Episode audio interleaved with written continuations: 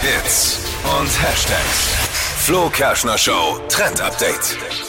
Es geht um den Reisetrend für 2023. Viele haben ja jetzt ihren Urlaub abgegeben und Mhm. überlegen, hm, wo geht's hin, wie, mit wem.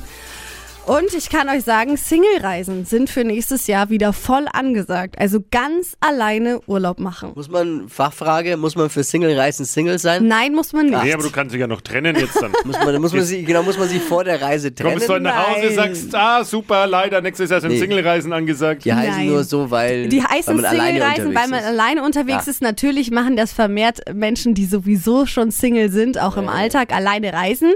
Aber kann man natürlich auch machen, wenn man ähm, ein Pärchen ist und mal sagt, hey, ich brauche mal ein paar Tage für mich alleine, stelle ich mir sehr cool vor. Ja, Ah. muss Ja. man zu Hause nur verargumentiert bekommen. Genau. Wer das hinbekommt, okay. Ja. Ja, aber ist, ist schön. Bevorzugtes Ziel, gibt's da eins? Nee. Ist egal. Ballermann. Nein, absolut. nee, für so Single-Reisen Schatz, ich brauch tatsächlich paar nicht Partyurlaub.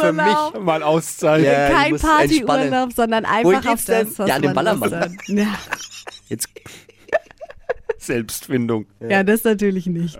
Die heutige Episode wurde präsentiert von Obst Kraus. Ihr wünscht euch leckeres, frisches Obst an eurem Arbeitsplatz? Obst Kraus liefert in Nürnberg, Fürth und Erlangen. Obst-Kraus.de